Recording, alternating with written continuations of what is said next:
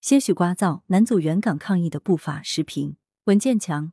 香港第五波新冠肺炎疫情牵动全国上上下下的心。这一波疫情来势汹汹，当前仍未得到有效控制，香港防疫抗疫任务艰巨。可这艰难时刻，却有人要香港与病毒共存，一些乱港分子还盲目跟风附和起哄。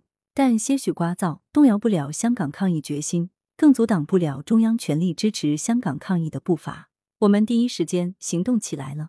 二月十六日，第二套火眼实验室设备和第七批约一百二十五万剂科兴疫苗运抵香港。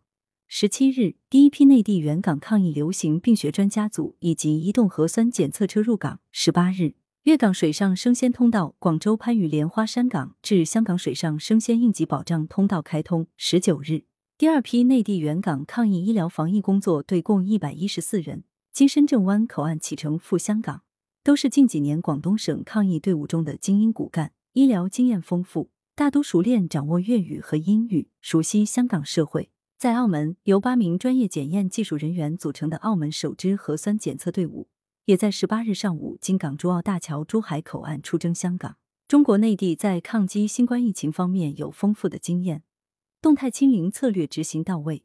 尽管不时有散发现象，但都能及时给予控制。在香港疫情最严峻关头，中央伸出了援手，四面八方伸出了援手。这个援手不仅仅是医疗上的。还有各类生活保障物资的，更是全面道义上的。中国内地的实践证明了动态清零的成效。然而，出于种种私心，世界上还是有人用各种方式丑化、妖魔化中国的防疫抗疫。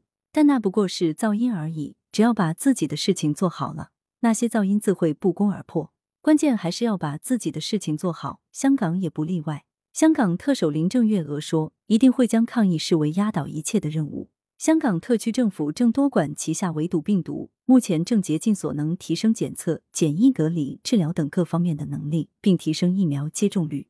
香港各界已经行动起来，立法会高效审议通过第六轮防疫抗疫基金申请，医护人员坚守岗位，爱国爱港政团社团及中资机构各尽所能为抗疫提供资源，不少企业慷慨解囊捐款捐物。